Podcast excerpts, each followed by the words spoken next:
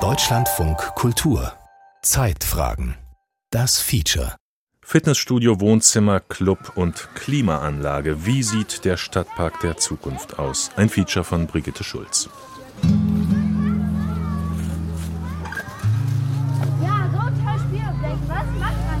Es war in den frühen Corona-Tagen immer noch der Ort, wo man wenigstens aus der Distanz und mit viel Abstand sich sehen konnte, sich bewegen konnte und irgendwie auch das Gefühl hatte, es gibt noch Menschen auf dieser Welt. Also ich weiß nicht, was unsere Familie ohne den Park gemacht hätte. Wir werden in Zukunft Tropennächte kriegen, wir werden vermehrt Hitzeperioden kriegen und Menschen, die brauchen diese Parks. Also die Parks sind einfach unglaublich wichtiges Angebot, seinen eigenen Lebensraum zu erweitern, gerade für Menschen, die vielleicht kleinere Wohnungen haben, die vielleicht keinen Balkon haben. Es ist ein zutiefst demokratischer Ort und deshalb auch unglaublich wichtig, vor allem in großen Städten solche Orte, solche Versammlungsorte auch zu haben.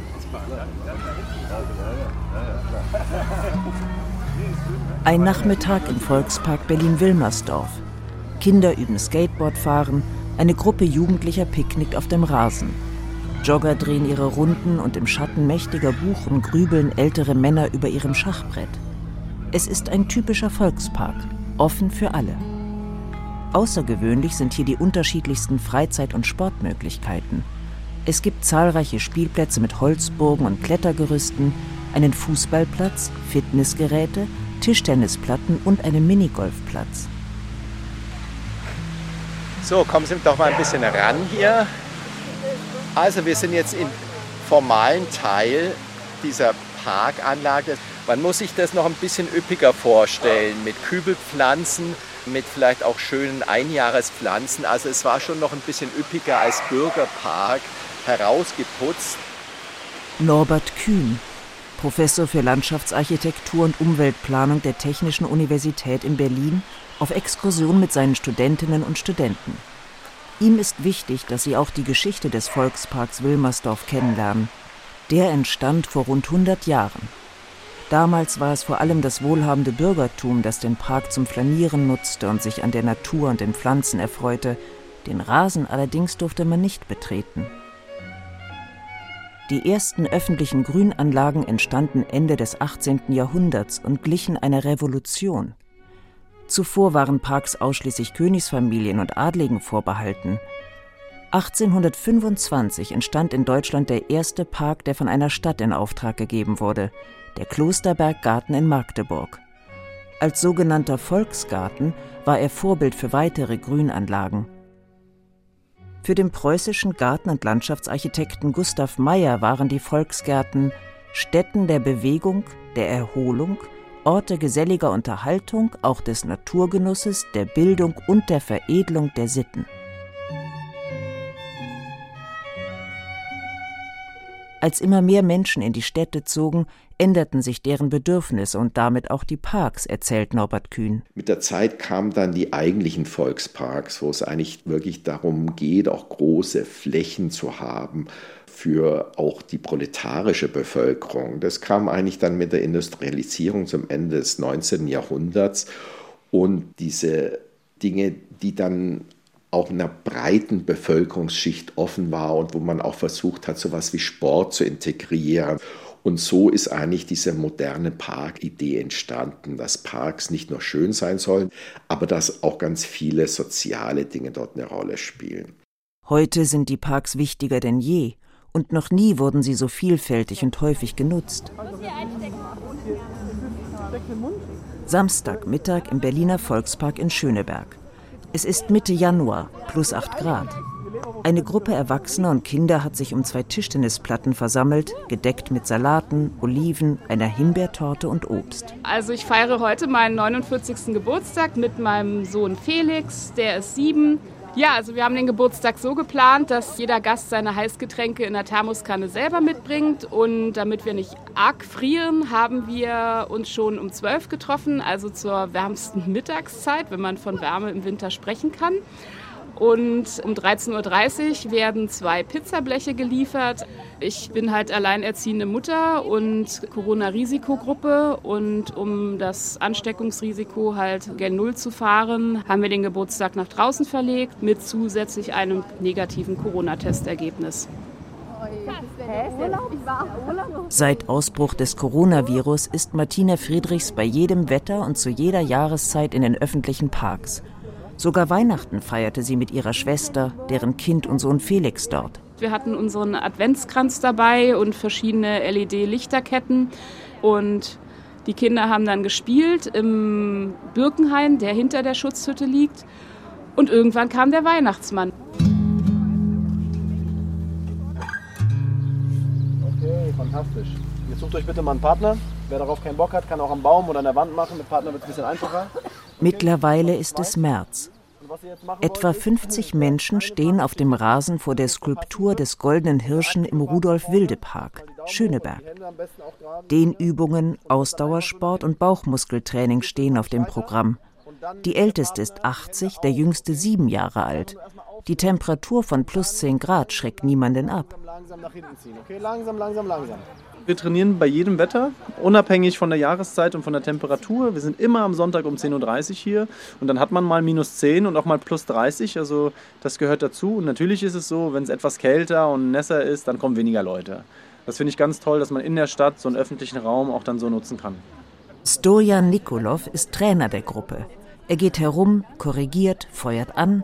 Auf den Schultern sein zweijähriger Sohn, der die akrobatischen Übungen seines Vaters sichtlich genießt. Schwitzen im Park heißt das sonntägliche Treffen, das Dojan Nikolov ehrenamtlich organisiert. Ihm geht es dabei um weit mehr als um Sport. Früher gab es hier zum Beispiel die Kirche, wo sich alle am Sonntag getroffen haben und ausgetauscht haben. Das machen ja mittlerweile nicht mehr so viele Leute. Und hier haben wir so einen kleinen Platz, wo wir das nicht ersetzen, aber auf eine andere Art und Weise uns begegnen können. Und es haben sich so viele Leute hier schon kennen und sogar lieben gelernt. Also zwei Hochzeiten haben wir auch schon mitgemacht in den zehn Jahren.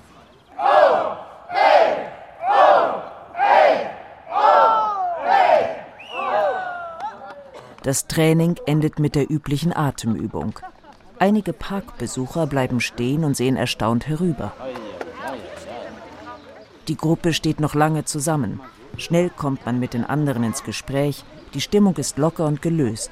Ganz besonders ist natürlich auch, dass jeder hier willkommen ist, egal welchen Alters, welchen Fitnesslevels, mit Kindern. Wir kommen mit Kind und Hund hierher. Also es ist einfach toll. Also ich finde Sport sehr cool. Und es macht mir auch Spaß, einfach hier mitzumachen. Und manchmal kümmere ich mich halt um Ida, also meine kleine Schwester.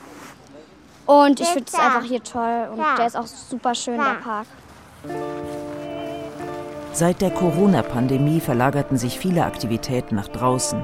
Hier wird geturnt und getanzt, Chöre proben neue Lieder und sogar Unterricht und Therapiesitzungen fanden während der Lockdowns auf Parkbänken statt. Auch heute noch feiert man viele Kindergeburtstage und Hochzeiten in Parks. Dabei verlangt der Bezirk für größere Veranstaltungen eigentlich eine Sondergenehmigung, erklärt Jochen Flenker, Leiter des Grünflächenamts Wilmersdorf. Wir haben von Hochzeiten Anfragen über Kindergeburtstage in Hüpfburg aufbauen. Ach, was haben wir da noch? Alphörner blasen. Also es ist sehr, sehr bunt, die, die Anfragen, die wir bekommen. Und da sagen wir aber auch ganz klar, nein, das geht nicht denn schon jetzt sei der Rasen stark übernutzt. Nackte Erde, wo einst Gras wuchs, ausgetretene Wege. Bleibt der Regen längere Zeit aus, gleichen Teile der Wiese einer Steppe. Was mir aufgefallen ist, dass der Baum doch an Vitalität verloren hat. Und wenn Sie hier durchsehen, sehen Sie, dass da oben die Krone Licht ist. Man sieht also Teil des Himmels. Norbert Kühn erklärt seinen Studierenden, dass viele Parkbäume unter der Trockenheit und Hitze der letzten vier Jahre leiden, auch wenn man das nicht auf den ersten Blick sieht. Sie sind anfälliger für Schädlinge und Sturm. Viele mussten gefällt werden. Bei Neuanpflanzungen achten die Bezirksämter darauf, möglichst widerstandsfähige Arten zu nehmen. Aber es ist keine leichte Aufgabe, die Parks fit für die Zukunft zu machen diese Gehölzarten, die müssen schon viel abkönnen. Also sie müssen klimaresistent sein, sie müssen ja einen gewissen Nutzungsdruck abkönnen, sie müssen Feinstäuber abkönnen, dann sollen sie noch bestäuberfreundlich sein, möglichst noch eine schöne Blüte haben, pflegeleicht sein, wenig Wasser verbrauchen. Das schränkt doch die Auswahl ein, aber Wir pflanzen kontinuierlich nach, also Eichen, Linden, dann an den Randbereichen Haselnüsse. Bäume speichern CO2, filtern Feinstaub und binden Feuchtigkeit. Die gefühlte Temperatur im Schatten eines Baumes ist 6 bis 10 Grad niedriger als in der prallen Sonne. Deshalb rät eine Forschungsgruppe der Technischen Universität in Dresden, künftig so viele Bäume wie möglich zu pflanzen und alte zu erhalten, um gegen zunehmende Hitzewellen in Städten gewappnet zu sein. Doch auch Rasen und offene Flächen in einem Park sind von unermesslichem Wert für das Stadtklima. Sie strahlen die Wärme nach außen ab und ermöglichen, dass die Luft zirkuliert. Beides senkt die Temperatur. Außerdem schützen Parks und Grünflächen bei Starkregen vor Überschwemmungen, weil das Wasser dort versickern kann.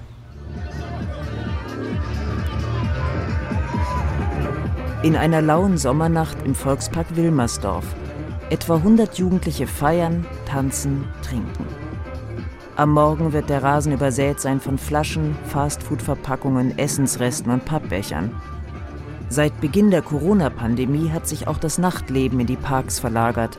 Ein Trend, der anhält, auch wenn Kneipen und Clubs längst wieder geöffnet sind.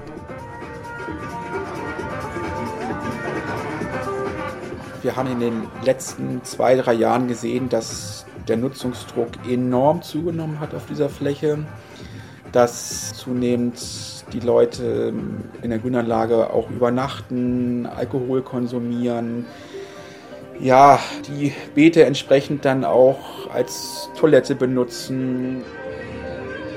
Gefeiert wird in fast allen Berliner Parks, doch besonders betroffen ist der kleine James Simon Park in Berlin Mitte. Direkt an der Spree gelegen, ist er bei Einheimischen und Touristen gleichermaßen beliebt. Schiffe ziehen vorüber, gegenüber die beleuchtete Museumsinsel, daneben der Dom. Als hier im letzten Sommer 3000 Menschen eng gedrängt feierten und tanzten, sperrte die Polizei den Park abends ab, denn noch galten Corona-Kontaktbeschränkungen. Eine Maßnahme, die für das Bezirksamt Wilmersdorf nicht in Frage kam. Wir versuchen es anders in den Griff zu bekommen. Eine Grünanlage abzusperren widerspricht auch dem Grünanlagengesetz. So viele Zäune kann ich gar nicht beschaffen und so viel Polizei und Ordnungsamt kann ich gar nicht abstellen, dass ich die Leute daran hindere, in eine Grünanlage zu gehen. Laut Grünanlagengesetz ist ein öffentlicher Park grundsätzlich rund um die Uhr offen für alle. Als dieses Jahr wieder Hunderte im James Simon Park feierten und es zu Gewalttaten kam, verhängte das Bezirksamt Mitte für die Zeit zwischen 22 und 6 Uhr ein Alkoholverbot. Zur Begründung hieß es, die Vegetation werde durch wildes Urinieren geschädigt, der Park sei morgen stark vermüllt und Glasscherben machten das Liegen auf der Wiese gefährlich. Eine studentische Initiative klagte gegen das Alkoholverbot. Ihr Argument? Es gehe nicht um den Schutz der Grünanlage, sondern vielmehr um die Verdrängung Jugendlicher und anderer Menschen, die es sich nicht leisten könnten, in eine teure, hippe Bar auszuweichen. Das Gericht gab den Studierenden Recht, die Beschränkung wurde aufgehoben.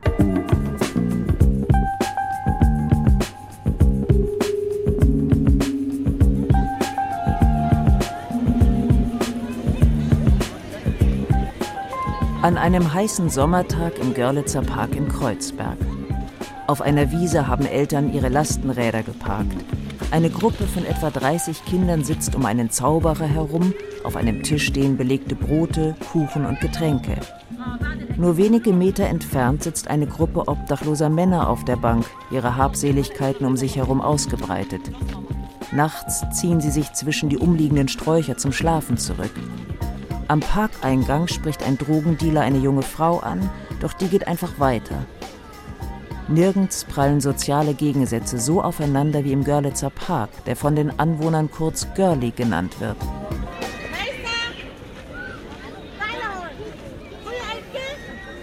Es sind sehr, sehr verschiedene Menschen, die hier sehr, sehr, sehr verschiedenen Nutzungen äh, nachgehen, manchmal auch zu unterschiedlichen Tages- und Nachtszeiten. Auch Menschen mit Kindern kommen hier gut zu ihrem Recht. Meine eigenen Kinder sind jetzt acht und zehn, die sind hier aufgewachsen, in dem, was ich immer so liebevoll unseren Vorgarten nenne. Und das funktioniert auch. Im Gegensatz zu dem, was in den Randgebieten oder auch manchmal nur von Presse informierten Menschen so glauben, ist das hier nämlich nicht das Ende der Welt, wo nur schreckliche Dinge passieren, sondern man kann hier gut auch miteinander leben und auskommen. Florian Fleischmann lebt schon viele Jahre in Kreuzberg. Seit Anfang des Jahres sitzt er für die Partei Die Grünen in der Bezirksverordnetenversammlung von Friedrichshain-Kreuzberg. Der Kiez um den Görlitzer Park ist ein Paradebeispiel der Gentrifizierung. Wohnungen und Häuser wurden saniert, besser Verdienende zogen ein. Doch auch viele, die am Rand des Existenzminimums leben, wohnen weiterhin in Kreuzberg. Die Kluft zwischen Arm und Reich geht weit auseinander. Ich sage immer so, Girlie ist so ein kleines Versuchslabor für alle Probleme, die Deutschland so hat, hier konzentriert. Und dazu gehört Obdachlosigkeit und Verdrängung aus Mietwohnungen in der katastrophalen Mietlage, die wir haben, auch mit dazu, ja. Florian Fleischmann engagiert sich für den Görlitzer Park, der weithin für Gewalttaten bekannt ist und als Drogenumschlagplatz gilt. Die Dealer stammen meist aus Afrika. Sie haben oft keine Arbeitserlaubnis und verkaufen Drogen, um Geld zu verdienen. Viel wurde schon versucht, um die Probleme zu lösen. So galt zwei Jahre lang die sogenannte Null-Toleranz-Politik. Hundertschaften der Polizei gingen schon bei kleinsten Mengen von Drogenbesitz gegen Dealer vor. Als dies nicht den gewünschten Erfolg zeigte, gab man diese Strategie wieder auf. Nach wie vor ist Polizei im Park präsent, doch seit fünf Jahren setzt der Bezirk vor allem auf die Parkläufer, um die Situation im Görlitzer Park zu entspannen.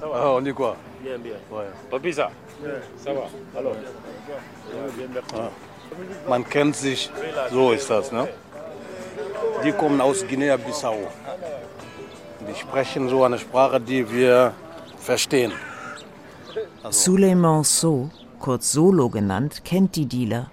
Er kommt selbst aus Guinea in Afrika und spricht zehn Sprachen. Als Parkläufer ist er in seiner knallgrünen Weste erkennbar. Dealer zu kontrollieren und des Parks zu verweisen, ist weiterhin Aufgabe der Polizei. Er und seine Kollegen achten vor allem darauf, dass sie nicht am Eingang stehen. Wir sehen, zehn Leute stehen am Eingang, dann kommen wir zu denen und sagen, nee, Leute, das geht nicht so. Sieht mal, dass ihr ein bisschen zur Seite geht oder geht mal auf der anderen Seite, aber nicht hier so stehen. Leute kriegen ja Angst, Frauen mit Kindern oder muslimische Menschen, die hier kommen. Und die wissen schon jetzt, Sobald sie Parkläufer sehen, dann gehen sie von alleine weg. Aber sie sind ja Wiederholungstäter, kann ich sagen. Guten Morgen, wie geht's? Solo kennen alle hier, auch die Obdachlosen.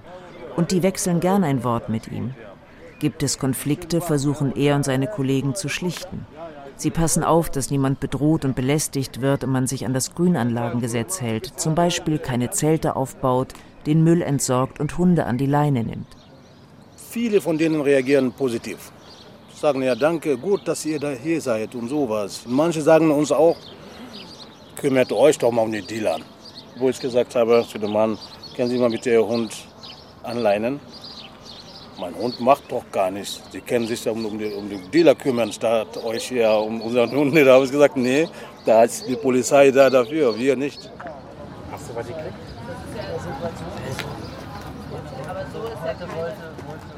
Im Görlitzer Park treffen auch die unterschiedlichsten Kulturen aufeinander. Und so musste Solo schon darauf hinweisen, dass es verboten ist, ganze Hammel oder Spanferkel im Park zu grillen. Auf seinen Inspektionsgängen wirft er auch einen Blick auf die Sandkästen. Die sind mit roten, abschließbaren Kisten ausgestattet, in denen sich Müllzangen, Handschuhe und Eimer befinden, denn viele Erzieherinnen suchen den Sand nach Spritzen ab, bevor die Kinder darin spielen dürfen.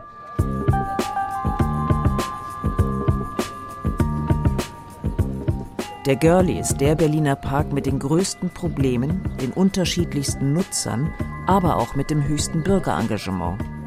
Als einer der jüngsten Parks in Berlin entstand er in den 80er Jahren auf Initiative von Anwohnern. Die räumten zunächst den Bauschutt des alten Görlitzer Bahnhofs weg, wo dann der Park entstand.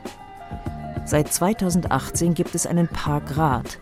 Anwohner und Vertreter von umliegenden Bürgerinitiativen, die sich für den Park engagieren und mit dem Bezirksamt zusammenarbeiten. Dieses Jahr wurde ein neuer Parkrat gewählt. Wir haben neun Kandidatinnen, die sich jetzt der Reihe nach vorstellen werden. Und das machen wir jetzt schön alphabetisch. Dann kommt jetzt die Julia, die ganz schon sehr ungeduldig darauf wartet. Also Julia, auch an dich die zwei Fragen. Was ist deine Motivation und was äh, wünschst du dir, was erhoffst du dir? Ich glaube, ich habe mehrere Motivationen. Eine Motivation ist ein diverser Kiez und ein diverser Park, der von einer solidarischen Gemeinschaft und Community mitgestaltet werden möchte. Und deswegen bin ich motiviert, mitzugestalten und mich zu engagieren. Julia Vetter ist eine der Kandidierenden. Sie ist 32 Jahre alt und lacht viel. Auf dem Arm hält sie ihren neugeborenen Sohn. Ich habe zwei Kinder und ich habe einen Hund. Und gerade jetzt im Sommer ist hier in Berlin mit so, wir haben hier Wohnungsknappheit. Auf eine Person hat man mittlerweile sehr wenig Wohnraum zu Hause. Das ähm, ist das, wie ich den Park sehr äh, nutze. Und, äh, genau, als Grünfläche einfach. Wenn man keinen Balkon hat, muss man irgendwie rauskommen. Julia Vetter ist in Kreuzberg aufgewachsen. Der Görlitzer Park hat sie ein Leben lang begleitet. Also ich habe hier so im Busch meine erste Zigarette geraucht und hier Skateboardfahren gelernt. Wir haben hier in unserer Jugend irgendwie kleine Feiern gefeiert und hier war aber auch der erste Geburtstag meines Sohnes und so weiter. Also es gibt auch einen großen Emotionalwert, glaube ich, in diesem Park für viele Menschen. Julia wird als neues Parkratsmitglied gewählt. Ihr wichtigstes Ziel ist, dass die unterschiedlichen Parknutzer einander besser kennenlernen und so Vorurteile abbauen, zum Beispiel durch gemeinsame Essen und Feste.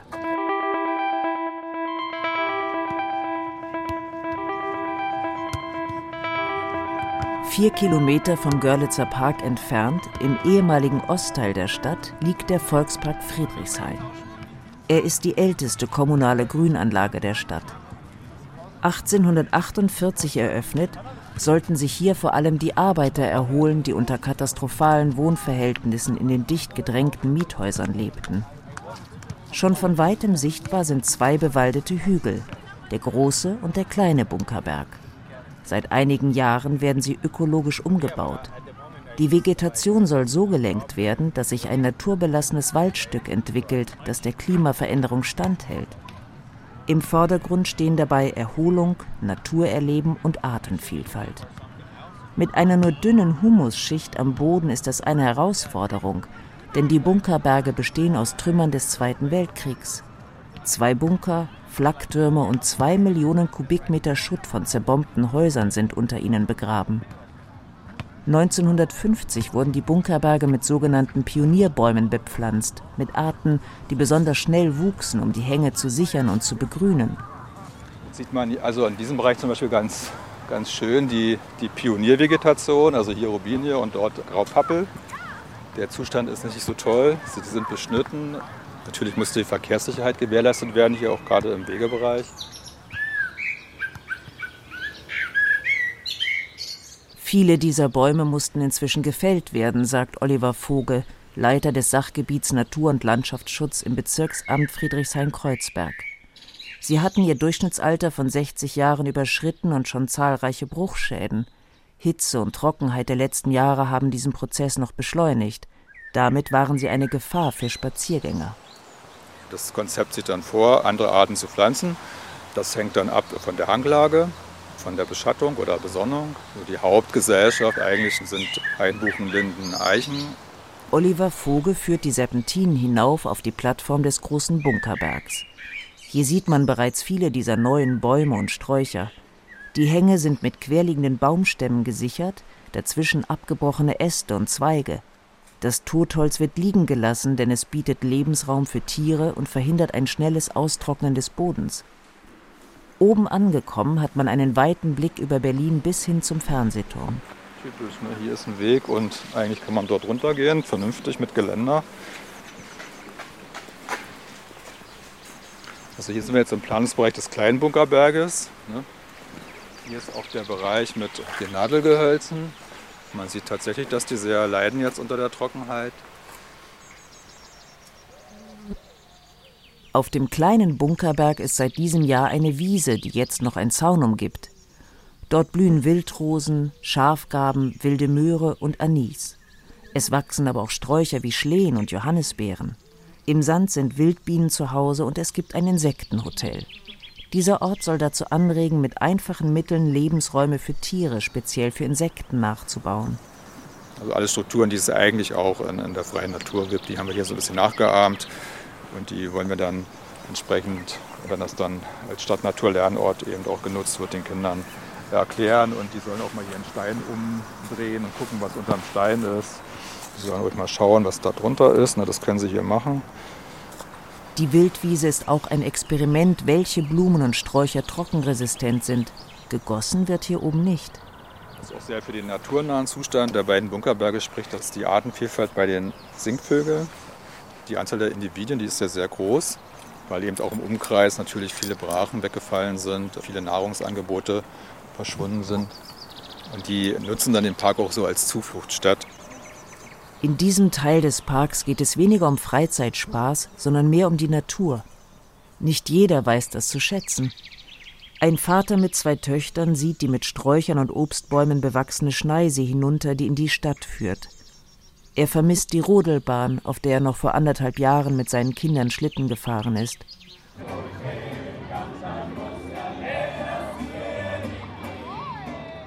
Grillen darf man nur noch im vorderen Teil des Parks. Er grenzt direkt an die vielbefahrene Danziger Straße. Dicke Rauchschwaden hängen in der Luft, afrikanische Familien in bunten Gewändern feiern eine Hochzeit, gleich daneben tanzt man zu lateinamerikanischer Musik. Einige Gruppen sitzen an langen Tischen und Bänken, die man in einem angrenzenden Café gegen einen geringen Geldbetrag leihen kann. Ihren Grill haben alle selbst mitgebracht, doch den Platz dafür muss man seit einiger Zeit über das Internet buchen. Eine Maßnahme des Bezirks Friedrichshain-Kreuzberg, denn früher grillte man zu jeder Tages- und Nachtzeit. Zurück blieben dann Berge von Müll.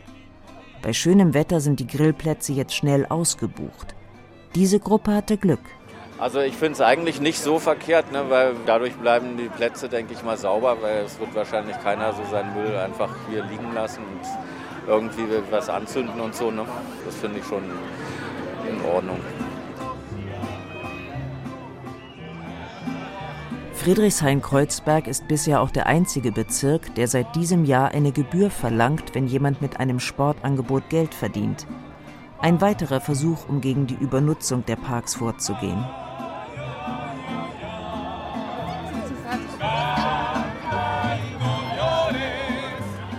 Die Ansprüche an Parks sind heute unterschiedlicher denn je. Areale, wo Naturschutz und Artenvielfalt Priorität haben, eignen sich nicht für Sport und Freizeit. Und während einige Besucher im Park Ruhe und Erholung suchen, wollen andere hier feiern. Wie kann ein Park in Zukunft aussehen, um all dem gerecht zu werden? Der Landschaftsarchitekt und Umweltplaner Norbert Kühn. Dieser Park der Zukunft kann man sich wirklich so vorstellen, dass er offene Bereiche hat, dass er geschlossene Bereiche hat, dass er weniger intensiv genutzte Bereiche hat. Zum anderen ist es natürlich wichtig, Parks so zu gestalten, dass man auch eine gewisse Besucherlenkung hat, dass es Bereiche gibt, die einfach grob sind, die rau sind, wo man sich nicht hinsetzt, die auch gar nicht einladen, die vielleicht auch dann für Biodiversität wichtig ist und andere Bereiche, wo man genauso zeigt, hier will man die Menschen haben, dort ist ein Rasen, dort kann man Fußball spielen. Das ist natürlich sehr viel Ansprüche auf einen kleinen Ort und je kleiner der Ort ist, desto mehr muss man sich natürlich auch für bestimmte Dinge entscheiden. Eine entscheidende Frage ist auch, was gegen die wachsenden Müllberge getan werden kann. Geplant ist, dass Hersteller von Einwegplastik eine Sonderabgabe zahlen, die zur Reinigung von Parks und Straßen beiträgt. Außerdem müssen Restaurants und Cafés ab dem nächsten Jahr Speisen und Getränke auch in Mehrwegbehältern anbieten. Um Grünflächen zu pflegen und neue Bäume zu pflanzen, sei es nicht zuletzt auch wichtig, das Personal aufzustocken und überhaupt mehr finanzielle Mittel zur Verfügung zu stellen, sagt Jochen Flenker, Leiter des Grünflächenamts Wilmersdorf. Es müsste definitiv Geld in die Hand genommen werden, um den Pflanzenbestand, um die Vegetation zukunftsfit, klimafest zu machen. Es müsste dann aber auch von den Parknutzern mehr Achtsamkeit auch entgegengebracht werden.